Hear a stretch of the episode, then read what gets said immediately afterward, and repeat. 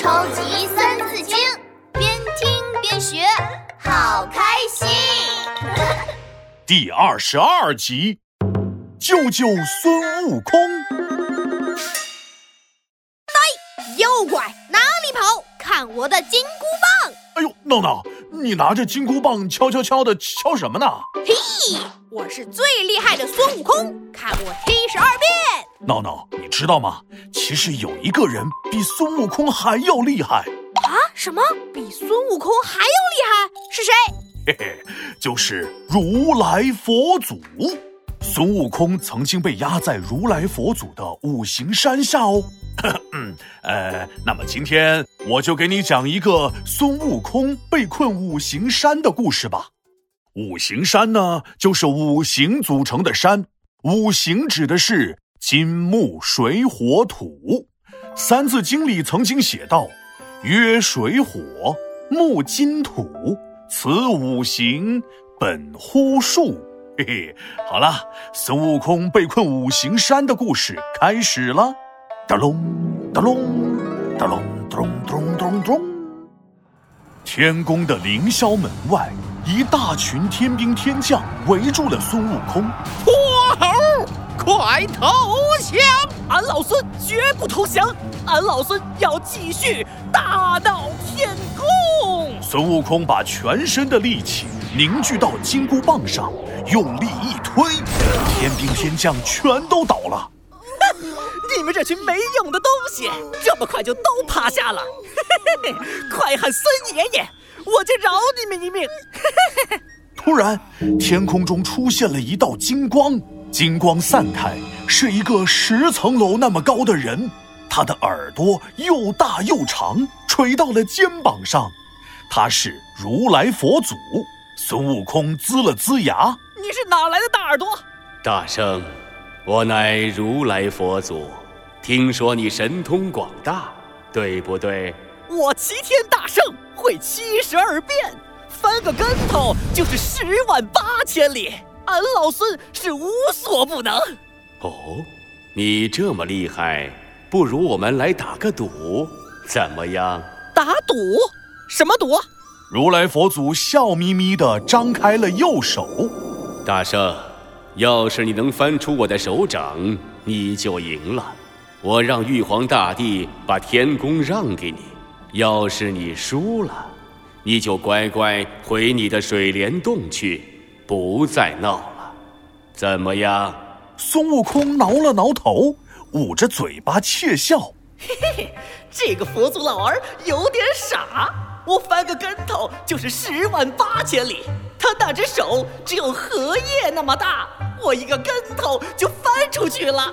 我就和他打赌，赢了这天宫。孙悟空指着如来佛祖说：“佛祖，我跟你打这个赌。”好，大圣。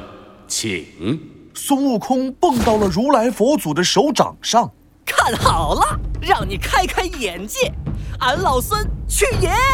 他蹬了蹬腿，咻的一下飞到了空中。天宫越变越小，变得像芝麻粒一样小了。嘿嘿，这佛祖老儿，我现在不仅飞出了他的手掌，还飞出了天宫好远了。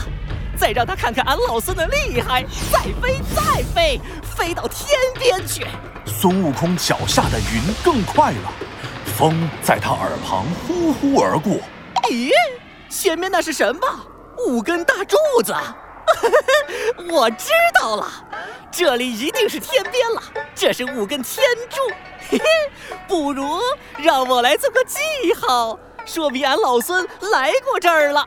免得佛祖老儿不认账。孙悟空抓了一根猴毛，一吹，哎，变出了一支毛笔。他大摇大摆地在中间那根柱子上写下“齐天大圣到此一游”。哎，嘿嘿，哎，不错不错，哎，有点尿急，尿完再回去。嘿嘿嘿嘿嘿。孙悟空在柱子旁边尿了一泡猴尿，然后一个跟头又翻了回去，翻到了如来佛祖面前。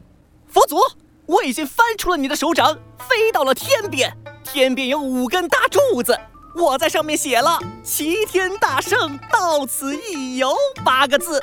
现在你们要把天宫让给俺老孙了，嘿嘿嘿！哈哈哈哈哈哈！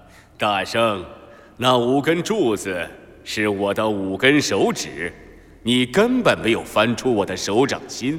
不信你看。孙悟空一瞧，哎呦，还真的是！如来佛祖的手指上写着“齐天大圣到此一游”八个大字，旁边还有一泡猴尿。这、这、这不可能！大胆妖猴，区区一点本事就自以为了不起了，连我的手掌都翻不出，还敢在天宫作乱？接受惩罚吧！如来佛祖的手掌朝着孙悟空压来，五根手指化作金木水火土五座小山，五座小山紧紧连在一起，把孙悟空压在了山下。